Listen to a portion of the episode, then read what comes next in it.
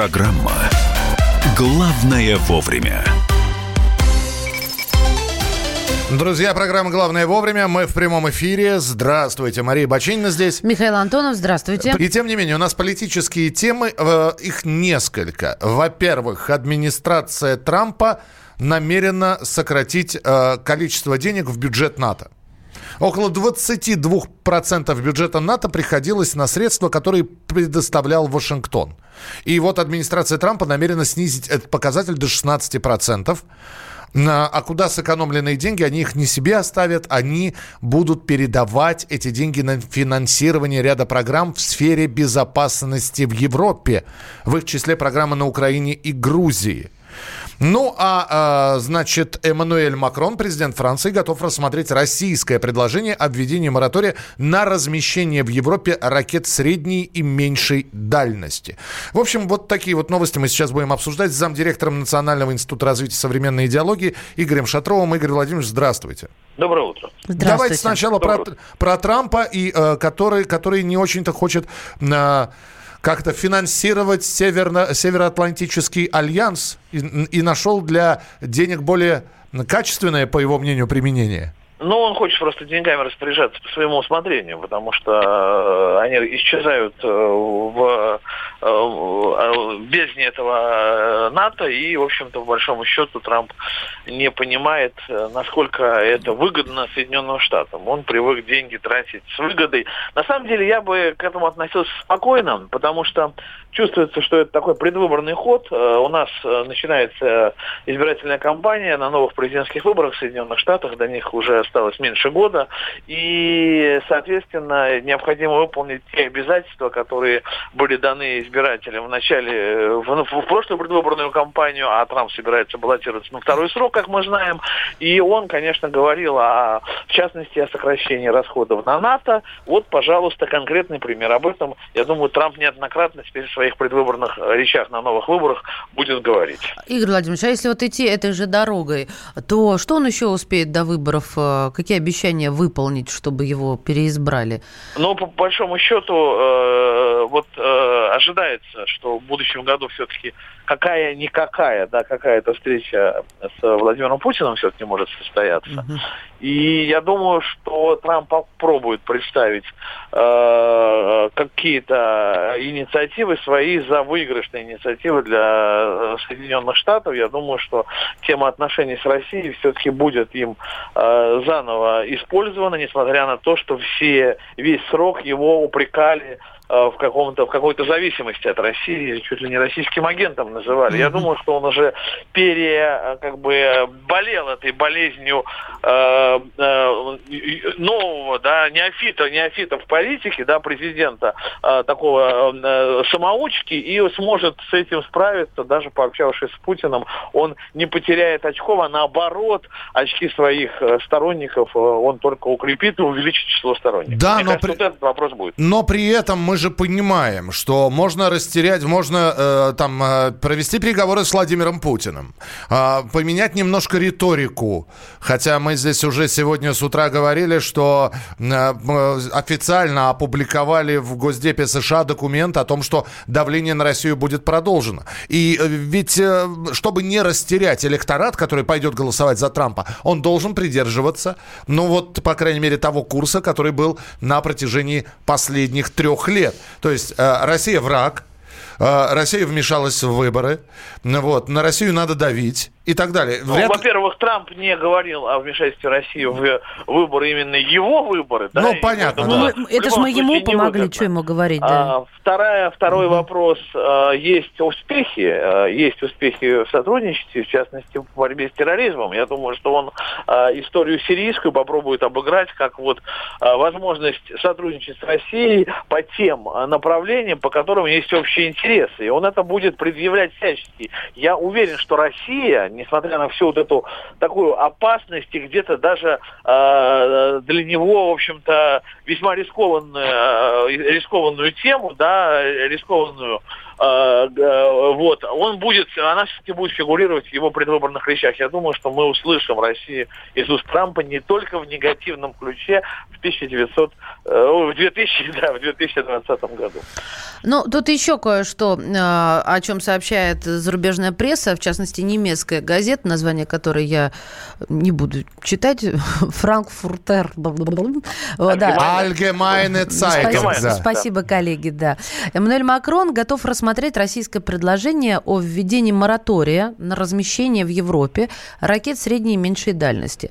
И об этом сообщил своему коллеге российскому в письме, то есть Владимиру Путину. И таким образом он стал первым главой государства, члена НАТО, который позитивно откликнулся на инициативу Москвы. Получается, что встреча в Париже обретает еще одну интригу. Вот как вы это прокомментируете? Или тут тоже не нужно так а, а, а, аплодировать?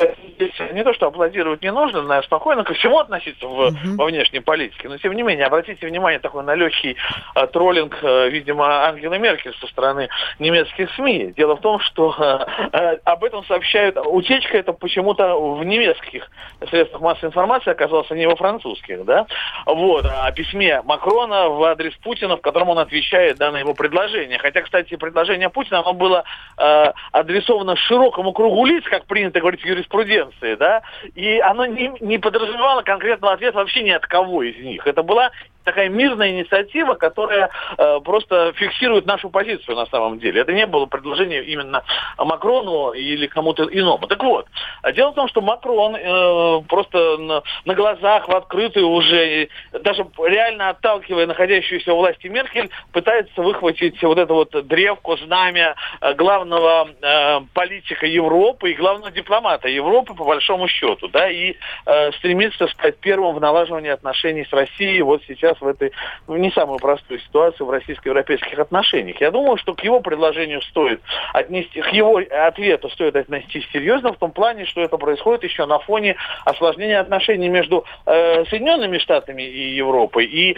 НАТО и э, Соединенными Штатами. Понятно, что когда э, Э, блок э, североатлантический так зависит, да, более 20%, ну сейчас пускай там 16% финансирования от одной страны, да, то этот блок становится инструментом в руках этой страны. И об этом неоднократно говорил Макрон, и он говорил о необходимости создания европейской армии. То есть, в принципе, он говорит о том, что Европа вопросы своей безопасности способна решать самостоятельно, и для этого, по большому-то счету, Европе надо наладить отношения с Россией, причем здесь США и Европа, да, вот безопасность Соединенных, безопасность Европы, э, если Соединенные Штаты не готовы обеспечивать даже финансово, то рассчитывать на то, что они будут силовым образом обеспечивать, тоже как-то сомнений, э, в общем-то, много вызывает это, это предположение. А вот если правильно договориться с Россией, то угроза в Европе просто исчезнет как таковая. А общие угрозы, ну, например, терроризм, а с этим Европа и Россия могут успешно справляться вместе, и примеры такого сотрудничества специальных служб на самом деле имеют. Смотрите, какая интересная штука получается. Макрон вообще себя чувствует себя, ну, я не буду сравнивать с Наполеоном, но таким, знаете, политиком на коне.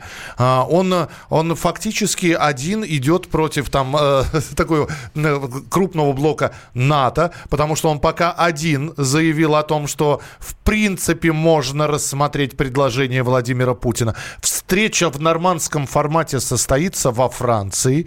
И если раньше все чаще и чаще в новостях мы видели Ангела Меркель, мы видели других политиков, да, и, и там Саркози где-то был на задних планах, Макрон сейчас выходит на первый план. Как поли... получилось. Получилось, да, у Макрона получилось. И знаете, вот я готов признать, что мы недооценили Макрона. Вот э, я отношу себя в число тех, кто э, спокойно, в общем-то, воспринимал приход Трампа, и даже сегодня я там процитировал свою статью, где я назвал там несколько лет, назад, когда Трампа избрали его ставленником транснациональных корпораций, таким же, как Барак Обама, и на самом деле э, не стоит обольщаться по поводу Трампа. А вот по поводу Макрона, я, как и многие, ошибался, считая его совершенно не самостоятельным человеком. Жду подвоха. Конечно, остается, остается, предпо... остается такая червячок сомнения точно. Где-то тут подвох. Но по большому счету, мне кажется, личные амбиции сыграли. Макрон почувствовал себя политиком, понимает, что даже э, ту манипуляцию, которую с ним мог, мог совершать, могли совершать международные финансовые круги, от которых он, в общем-то, по большому счету зависим, э, и по-прежнему, они, по большому счету, политикам серьезного уровня, страной, членом, постоянным членом Совета Безопасности, он, например, могут быть дезавуированы. У него есть инструментарий в руках, ну, довольно, довольно мощный, где он может своих вот этих вот спонсоров, грубо говоря, или в кавычках, или без кавычек, в общем-то, отправить, да, далеко-далеко, да. Поэтому, мне кажется, Макрон действительно решил э, взять инициативу в свои руки, возглавить там, в широком смысле слова, Европу. С другой стороны, это может быть тоже, в общем-то, таким трюком со стороны международных финансовых кругов, которые не уверены в том, что современная Германия способна, в общем-то, нести все бремя ответственности за Европейский Союз на себе. И э, вполне возможно, а, они решили перераспределить зону ответственности между его, Германией и э, Францией, э, доверив Франции то, чего так долго жаждали все французские президенты, ну, наверное, после Деголя. Но Кстати, мы будем э, ждать тогда, Игорь да. Владимирович, 9 декабря. Спасибо, Спасибо большое. Спасибо. Еще раз, 9 декабря э, в нормандском формате переговоры. Игорь Шатров, замдиректора Национального Национального института развития современной идеологии был у нас в прямом эфире. Мы продолжим через несколько минут политический блок. Будет еще одна тема. Эм, оставайтесь с нами. Это программа «Главное вовремя». Главное вовремя.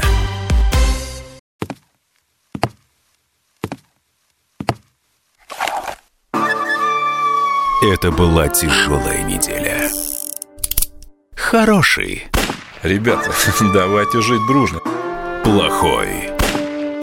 Понимаете, не признавали у одного кандидата подпись его родного отца. Злой.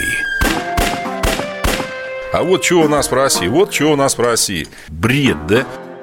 Николай Платошкин подводит итоги недели. Каждую пятницу на радио «Комсомольская правда» в 6 вечера по Москве.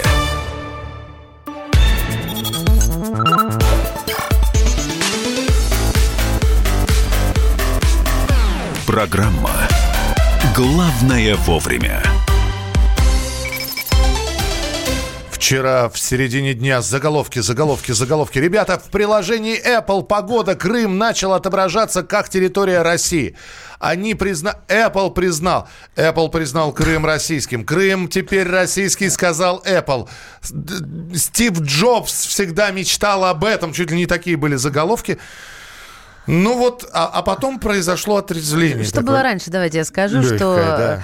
Крым в приложении погода, не, ну, во-первых, города не перечислялись э, Крыма, а во-вторых, не причислялся ни к Украине, ни к России, просто Крым. Просто Крым? Да. Теперь же Крым Russia написано. Вот. Э, с другой стороны, когда произошло отрезвление легкое, сказали, подождите, сервис погода, да, а что в других сервисах? А, ничего, да? А в каких других? А в, ну, карты, например. Ну, давай сейчас Вот пока Мария э, в, в карты... Я за, только за звук не друг, отвечаю. Другие говорят, слушайте, ну, на территории России Крым российский. Феодосия.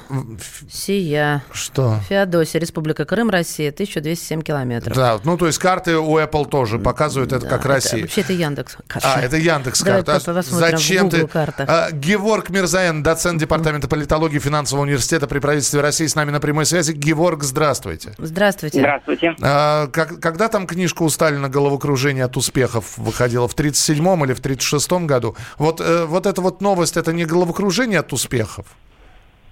Ну, нет. На самом деле это результат э, последовательной политики Российской Федерации по легитимации международного, международной легитимации перехода Крыма в состав России.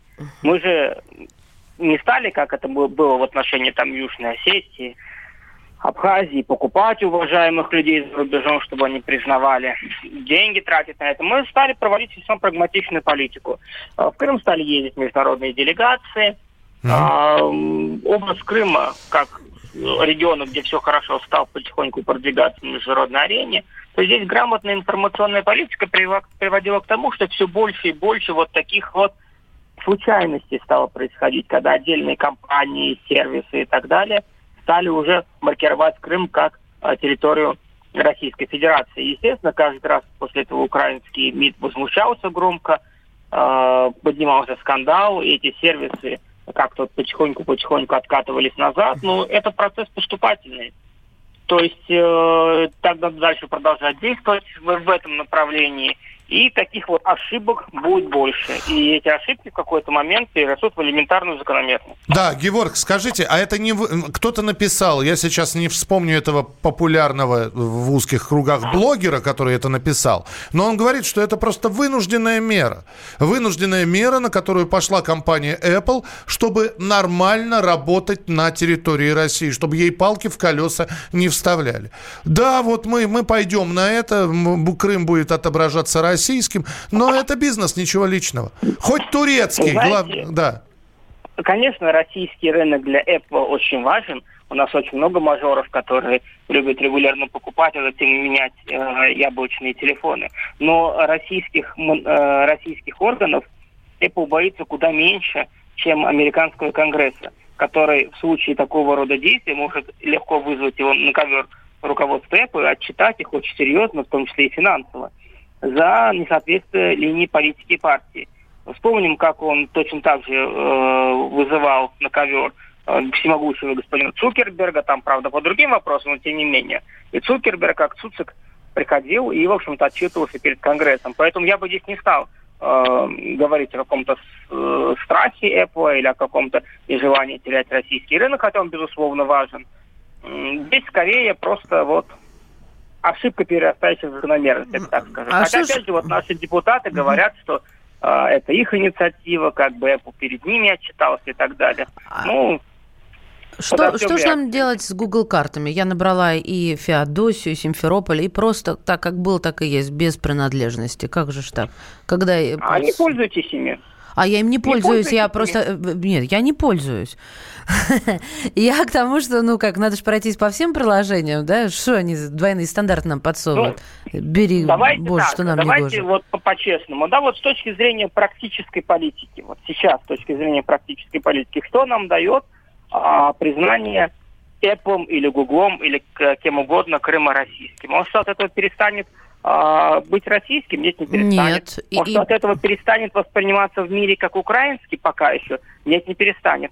Это э, как бы, я, я к чему это говорю? К тому, что заставлять как-то форсировать процесс, убеждать сейчас Google в том, что, ребят, вот Apple признала, вы теперь за ним признайте, не надо. Это бессмысленно, это не принесет нам больших дивидендов. Нужно оставить просто самотек, и ждать, пока, в общем-то, со временем все больше и больше сервисов компаний будет признавать Крым российским.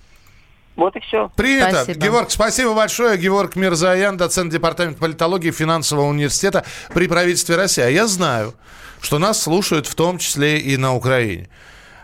Э, восточной, западной. Э, уважаемые слушатели, посмотрите, пожалуйста, если у вас Apple, у вас э, на территории Украины Погода. Приложение «Погода». Что выдает? Предустановленное. Оно там у вас должно быть. Я не думаю, что вы такой человек, который взяли иконку с погодой и удалили. Наверняка. У вас Крым на территории Украины как отображается? Ну, мне просто интересно сравнить. Это только на территории России – или, или это повсеместно? 8 9 6 7 200 ровно 9702. Пожалуйста, пришлите свое сообщение. 8 9 6 7 200 ровно 9702. Пишут нам, давайте поговорим про Украину. Давайте. Менеджер рассказал, сколько стоит заказать Ротару на новогодний корпоратив. 60 тысяч долларов, да? Переводи, хватит, тебе уже написали. Хедхантеры, вот эти вот доллары, переводи в рус. Я уже перевел. А какой у нас курс? Да неважно, я уже перевел. Ну, давай. Выступление Софии Ротару на новогоднем корпоративе будет стоить 3 миллиона 800 рублей. И эти деньги заказчикам предстоит отдать только самой певице. Примерно... Смысле, налога не будет? М? Налогов не будет, если так из рук в руки? Нет, это только за выступление. А еще за что? Это не, не включает в себя еще 15 тысяч долларов, которые уйдет за, за, на оплату переезда и проживания ее музыкальной группы. Ого. Вот. А сколько Пугачева стоит? Э, Миш, давай ее все-таки лучше как-то это, это к Максиму Галкину, что-то у меня, мне-то такие в- в- Что вопросы. з- Ну, забери сегодня после эфира, пожалуйста. Али Борисовне? И- Ну, Максиму, и, пригла- Али Борисовне. и пригласить на Что, корпоратив? Капризничать в прямом эфире заставляешь. все, еще одна новость, э, это, знаете, такие предновогодние новости. Э, Супруги из Ленинградской области забыли на почте лотерейный билет на миллион. Им... Рука-лицо. Да, э, хорошая новость, им этот билет все-таки вернули. И сказали, чтобы больше они этого не делали, в смысле не забывали. Мы продолжим через несколько минут. Оставайтесь с нами. 8 9 6 7 200 ровно 9702. Это сообщение, которое мы получаем на Viber и на WhatsApp. Есть телефон прямого эфира. 8 800 200 ровно 9702. Это программа «Главное вовремя». Продолжение через несколько минут. А у меня не работает Маэстро, ничего. дайте нам. Подождите, у меня все... Тушь. А у меня ничего не работает, не знаю. Все, все зависло. Жень, спасай. Евгений, Ударяй пос- по клавишам поста- поставьте нам песню какую-то. Видите, у меня, у меня здесь все, что можно было. Жень, Я пока Жень. напомню, что в Ютьюбе прямая трансляция, там э, чат Ютуба работает вовсю. Вы общаетесь между собой. Жень, чтобы так, чтобы хайром махнуть можно было, давай, чтобы за душу взял. Сейчас он вратару тебе и поставит. Да ладно, пусть ставит. Все, готов, Евгений? Да откройте уже музыкальную базу, нажмите на кнопку какую-то. Все, поехали. 8 9 6 7 200 ровно 9702. Это сообщение на Viber, на WhatsApp. Продолжение через несколько минут. Мы вместе дожили до понедельника. Вовремя рассказали тебе о главном во вторник, среду и четверг. А теперь встречай пятницу. На радио «Комсомольская правда» новая программа. Каждую пятницу в 8.00 Сергей Мардан и Надана Фридриксон. Три часа самого острого эфира. Мардан и Надана. В программе «Опять пятница». Взболтай и можешь смешивать.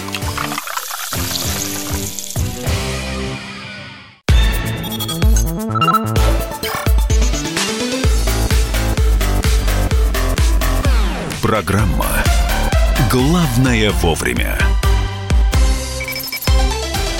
Друзья, программа «Главное вовремя». Э, финал фактически. У нас совсем немного времени в прямом эфире осталось, но мы успеем обсудить важные темы. Мария Баченина И здесь. Михаил Антонов, здравствуйте. И э, да, я понимаю, но тем не менее тема. Мы продолжаем. Москва, Киев, э, ДНР, ЛНР вышли на завершающую стадию подготовки к обмену всех на всех. И более того, сейчас говорят о том, что вот этот вот обмен может до конца года совершиться. Именно вот 2019 год может закрыться именно таким обменом. Примерно, а сейчас обсуждается обмен, 250 человек на 100. Но у нас Богдан Беспалько, член Совета по межнациональным отношениям при президенте Российской Федерации. Э, На прямой связи Богдан Анатольевич, здравствуйте. Здравствуйте. Здравствуйте. Здравствуйте. Богдан Анатольевич, ну первое, что ну, приходит на ум, вот этот вопрос. а почему 250 на 100? Почему такая несправедливость? Ну, это обмен по принципу всех на всех. То есть вот кого указывают стороны, в каком количестве, и договариваются о том, что обменивают всех на всех. То есть не по принципу равное количество на равных, а вот таким... вот образом, всех на всех? Это считается... Я думала, Да, это это равное на равное. А тут, оказывается, кого заявим, того и заявим. Вот, теперь будем знать. Нет, нет. Принцип всех на всех, вот он именно как раз количество здесь э, не учитывается. Но мы понимаем, что раньше, чем совершатся пег- переговоры в нормандском формате, ожидать этого не стоит, потому что именно эти переговоры станут, ну, либо переломной точкой, либо могут затянуть, потому что фраза «всех на всех», мы последние года два, наверное, ее слышим, Богдан Анатольевич. Я думаю, да, может быть, даже три. Но в любом случае, вот тот обмен, который состоялся удерживаемыми лицами между Россией и Украиной, он, ну, в общем-то, очень-очень долго подготавливался и очень долго не мог состояться. Так что пока еще разговоры, конечно, идут, но когда пройдет реальный обмен, сказать сложно. Будем надеяться, что очень скоро, очень быстро. Э, Обратите внимание, здесь э, под конец года, знаете, как у, у вс- у всех, э, как бы со всем этим разобраться. Очень многие в, в компаниях пытаются разобраться. Мы, если мы говорим про сейчас такую политику, а особенно взаимоотношения ДНР, ЛНР, Украины и России, обратите внимание, здесь сколько вопросов накопилось. Ну, во-первых, развод войск, который то происходит на отдельных территориях, то затормаживается. Нефтяной вопрос, который также будет решаться, тем более, что э, в «Нафтогазе» то обещают не закрывать газовый вентиль, то говорят о том, что мы э, тот газ, который идет транзитом в Европу, будем закачивать в себе хранилище. И непонятно, будет ли подписано новое соглашение на следующий год или нет. Подготовка к встрече в нормандском формате, где наверняка будет принято какое-то решение, либо договорятся, либо не договорятся, но, по крайней мере, намерения о своих расскажут. И вот это вот все на фоне обмена пленных. Э, здесь есть какая-то рейтинговая система, Богдан Анатольевич? Вот за это, это первое, это второе, это третье? Или здесь все вопросы ну, самое, важны? Самый главный вопрос, и самый главный вопрос это выполнение Минских соглашений, хотя бы в усеченном виде, и газовый транзит. Минские соглашения Украина э, угрожала полностью покинуть, то есть выйти из них, если Россия не согласится на встречу в нормандском формате до конца года. Об этом заявлял министр иностранных дел Пристайк. Ну вот мы согласились, мы вернули вам эти дурацкие корабли, мы вернули еще ранее вам этих моряков там и так далее. Мы даже согласны на встречу в нормандском формате, хотя повестка не, не совсем ясна. Что касается газового транзита, здесь э, пока что позиции взаимоисключающие, потому что Украина требует заключения контракта на 10 лет с очень большим объемом прокачки. Нам это все абсолютно не нужно. Нам нужен контракт на, на год максимум. И мы готовы предоставить за то большую скидку. И, в принципе, мы в лучшем положении, потому что газовый э, этот вот э, транзитный коридор Северный поток-2, он достроится через 5 месяцев.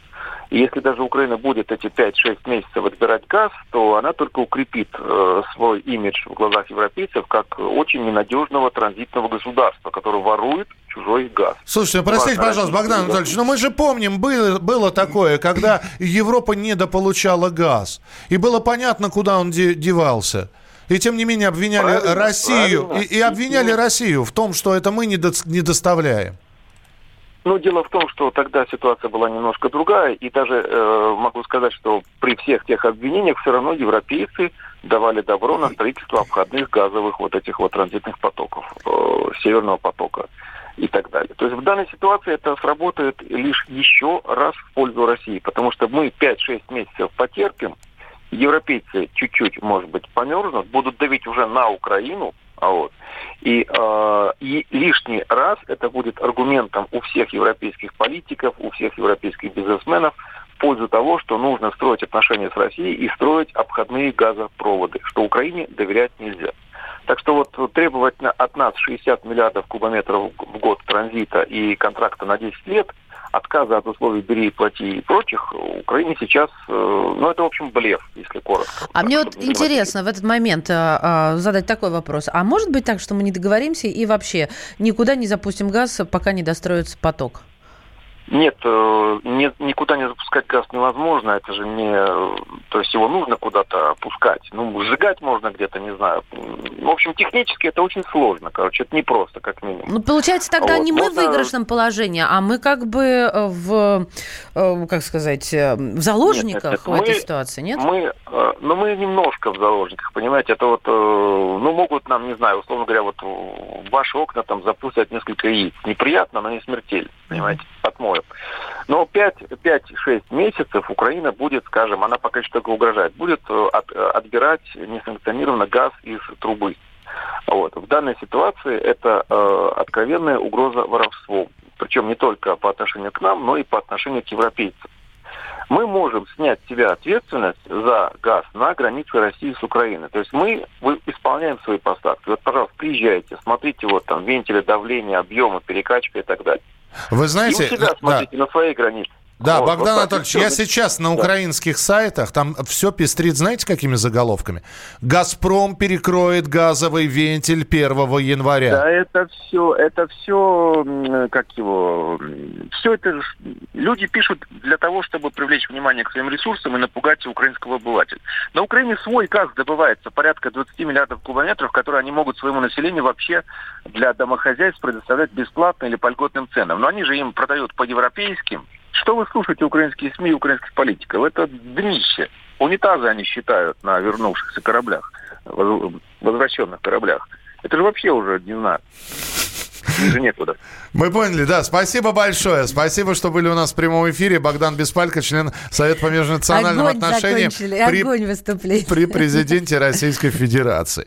А, 8 9 6 7 200 ровно 9702. 8 9 6 7 200 ровно 9702. А, Ну что, а, будем наблюдать. А, И, Ну, и газовый вопрос, и нормандский формат. Э, Смотрим, что еще интересного по новостям. Давненько ничего не было слышно от Виталия Валентиновича Милонова. Есть мне что вам рассказать. Виталий Милонов предложил лишать пола должников по алиментам. В смысле лишать пол? Гендера ты имеешь в виду? Или пола, по которому мы ходим? Паркета, ламината. Да нет, ну, конечно, ген- гендера. А, Зна- Я процитирую Виталия Валентиновича. Нужно лишать его указаний... Сейчас. Нужно лишать его указания половой принадлежности в паспорте. Не нужно, меня... нужно менять ему в паспорте пол на неопределенный. Мужик никогда своих детей не бросит. Если он их бросил, то он не мужик. Поэтому нужно вычеркивать значение пол и писать без пола. И тогда он в брак не сможет вступить. Ну вот, пожалуйста, мы и выявили. Э, вот Кроме это- того, он... Подожди. Как, как запретить брак? Подожди, да, я еще плескану сейчас. О, Виталий Милонов предложил проводить расследование в отношении должников и выяснять, почему некоторые из них после развода резко становятся нищими, увольняются с работы, теряют дома и квартиры. Нужно проводить расследование об уровне дохода должника. Куда он ходит? Чем он ходит? Правильно, приставы должны заниматься покупает? делом, а не сидеть на одном месте ровно и ничего не делать, как э, очень часто и бывает. Без пола, неопределенный пол. Да. Ты кто? Я такой вот. Понятно, что это не, все не слишком серьезно, но у меня о серьезном. Да. Помните эту историю в Новосибирске, когда девочку выгнали из класса за то, что мама не унесла деньги на чаепитие? Да, мы рассказывали, это были такие школьные посиделки, все сдали деньги, а одна семья не сдала. Ну так вот, э, врачи на сегодняшний день освободили ее от занятий на неделю, потому что сильно ушиб копчика. А, Девочка вернулась домой после занятий, пожалуй, чтобы не сидеть, рассказала, что ее, ну, действительно, одноклассник пнул, и удар, и удар пришелся вот по этому нежному органу, который уж э, очень нужно беречь. И вот теперь вот снова продолжение этой истории. И понимаешь, во что упираемся? Не просто так пе- пере- э, пере- обсудить из пустого в порожнее попереливать, а в то, что и шанса пожаловаться, возмутиться, получается, нет, потому что после кому будет хуже всего? Правильно, виновнику торжества, ребенку, из-за которого весь этот э, сырбор и поднялся. А я напоминаю, что когда мы рассказывали именно про эту историю и э, выходили на связь, в том числе и журналисты, и участники этих событий, мы сразу сказали, что э, можно эту ситуацию разрулить.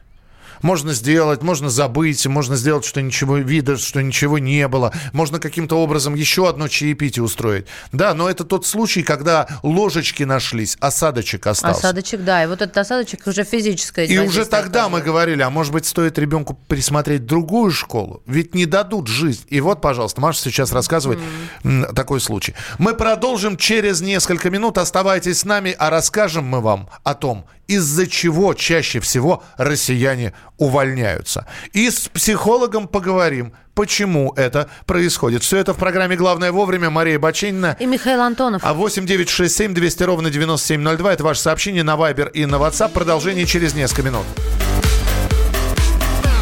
Главное вовремя. Чиновникам в России не до шуток. За них взялись Андрей Рожков и Михаил Антонов. Зачем вы скорую вызывали? Сами не могли нож достать, что ли? Вы знаете, что бывает за ложный вызов? Что бывает? Что бывает за, ло- за- Штраф сейчас за ложный вызов большой. Господа депутаты, наш я собрал вас здесь, чтобы сообщить на пренеприятнейшее на. Нам, значит, нечего больше на запрещать на на. Вы в своем уме вообще, господа депутаты? Все лазейки перекрыли. Вам еще три года тут сидеть? Есть мысли у кого-нибудь? У меня есть. О, комитет по здоровью проснулся. Ну давай, слушаем, давай. А давайте сделаем перерыв на обед. Каждую пятницу в 10 вечера по Москве на радио «Комсомольская правда». Бюрократию и глупость вышибаем смехом. В программе «Не до шуток».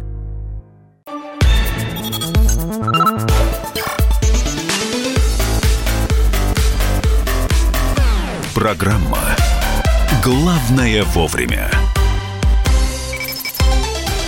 Итак, опрос показал, из-за чего чаще всего увольняются россияне. В тройку самых распространенных причин вошли несоответствующие ожиданиям зарплата, ну, маленькая зарплата. Второе – желание сменить сферу деятельности. Третье – желание работать ближе к дому. Ну, казалось бы, ну все очевидно, да, ну такой капитан очевидность. Понятно, почему люди увольняются. Хотят лучшей жизни. Но самое интересное это дальше по статистике. 60% увольняются молча. По-английски, что ли? Собрал вещи, написал заявление и ушел. Эти 60% даже не пробуют поговорить с начальником. А, Подойти к нему и отстоять сказать... свои амбиции, свои Конечно. границы, Подойти к нему и сказать, товарищ ч- м- да? Нет, началь- просто здравствуйте. Здравствуйте. Вы меня не помните, Я но, увольня- я... но я увольняюсь. Я ваш подчиненный. Да. Знаете, столько вот лет не повышается заработная плата. Не могли бы вы... Не могли, вот тогда... Без не могли бы, давайте обсудим. Давайте обсудим. Да. А нечего, да, все равно до свидания. Да, и вам тоже. Ну, Смотри, у тебя даже вот эта вот а, а, р- рабская инсценировка какая-то получилась. Да 60% так и вообще не подходят. В- Это, это вот, помните, мы говорили про а, наш менталитет сегодня полдороги? Вот это оттуда же ноги растут. Потому что нам неловко об этом. Мы не можем. У нас в семьях деньги не обсуждают, а уж с руководством... Да. «Не, ну зачем? А, правильно. Боятся Я тебе так далее. объясню. Я тебе объясню. А что я к нему пойду с этим чудаком разговаривать? Что я с ним пойду? Он тупой. Серьезно, и мы работаем на тупых, да? Интересно. Клинический психолог Так очень многие говорят. Владимир Крупин с нами. Владимир, здравствуйте. Здравствуйте. Здравствуйте, здравствуйте. Здравствуйте, Владимир. Расскажите, как правильно, как вот по науке психологии должен поступать адекватный, нормальный, то есть человек? Ох, ну вы знаете, тема очень интересная, и я совершенно с вами согласен, что, конечно, она сильно очень завязана на нашем менталитете.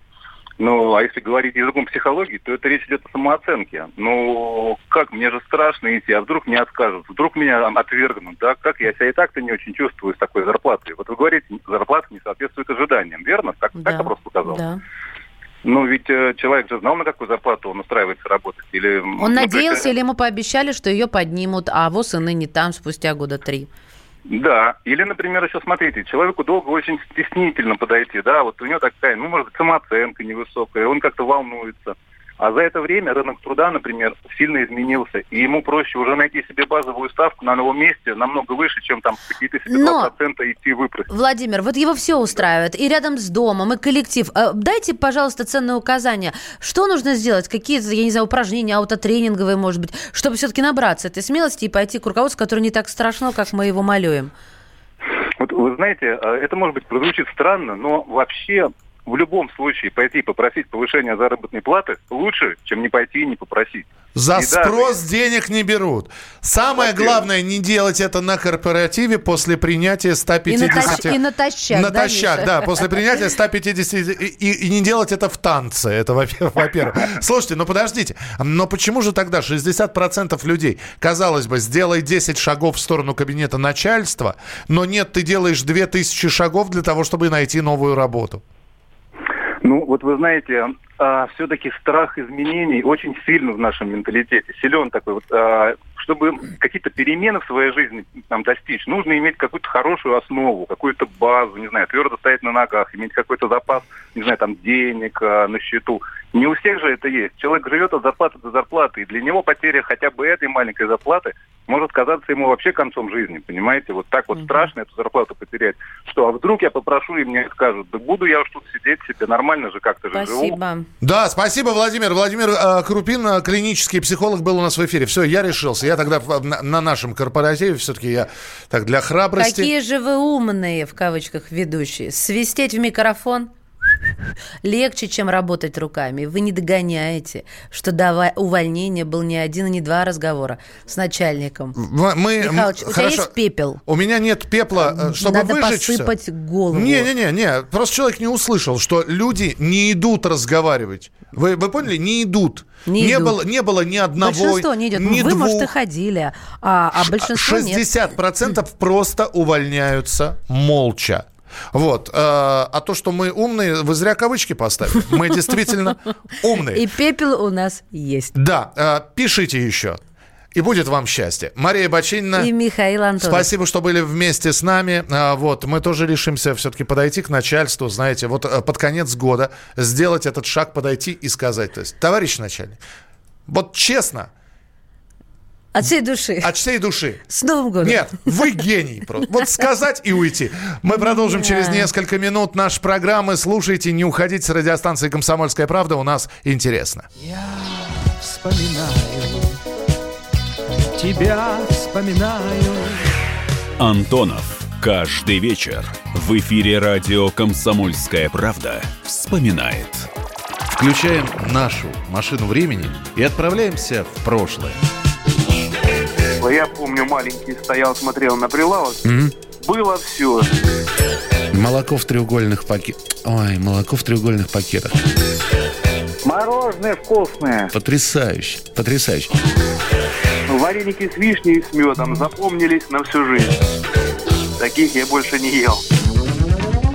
Программа Михаила Антонова «Дежавю» по будням в 23.00. Антонова много не бывает.